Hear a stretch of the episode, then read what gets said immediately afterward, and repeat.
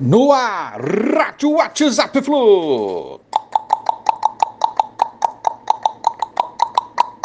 Bom dia, galera. Aça Tricolor, 3 de outubro de 2021.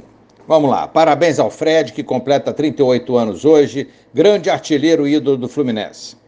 Fluminense Sub-20, depois do título sobre o Flamengo sensacional do Carioca, né? Hoje, Brasileirão em Cotia, São Paulo, às 16 horas, transmissão direta TV aberta Band penúltima rodada.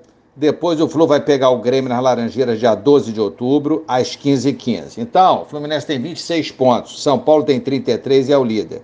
Para não contar com o tropeço dos adversários diretos, precisamos vencer esses dois jogos, já que estamos em oitavo lugar são exatamente oito que classificam para a próxima fase, as quartas de final. Inter, Grêmio e Cruzeiro têm 26 pontos também e o Timão 25. Vamos, molecada!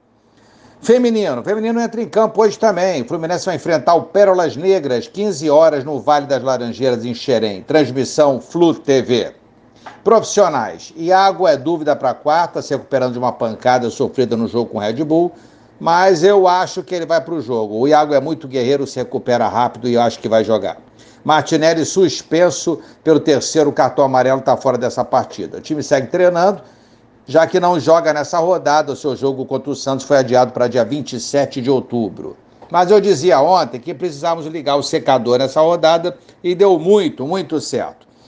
O princípio dessa rodada foi excelente para o Fluminense. Fortaleza, Red Bull, Timão, Inter, até o Cuiabá deixaram pontos. Isso foi muito bom para o Fluminense. Vamos então para a tabela. Fortaleza perdeu para o Atlético Goianiense 3 a 0. Que lavada do Dragão, hein? 36 pontos em Fortaleza, nós 32. Acontece que agora eles têm um jogo a mais e ainda temos esse confronto direto, diretíssimo, né? Importante aí na próxima quarta-feira. Cuiabá perdeu para o Coelho, 2 a 0 ficou nos 29 e não se pode nos incomodar por enquanto. É, Bragantino e Timão, 2 a 2 ótimo, melhor resultado não, não tem, ambos com 34 pontos. Melhor resultado impossível. O Bragantino tem o mesmo número de jogos, número de jogos do Fluminense e o Timão tem um a mais. Inter perdeu para o Galo, 1 a 0 o Galo, é, o Galo mais líder do que nunca, né?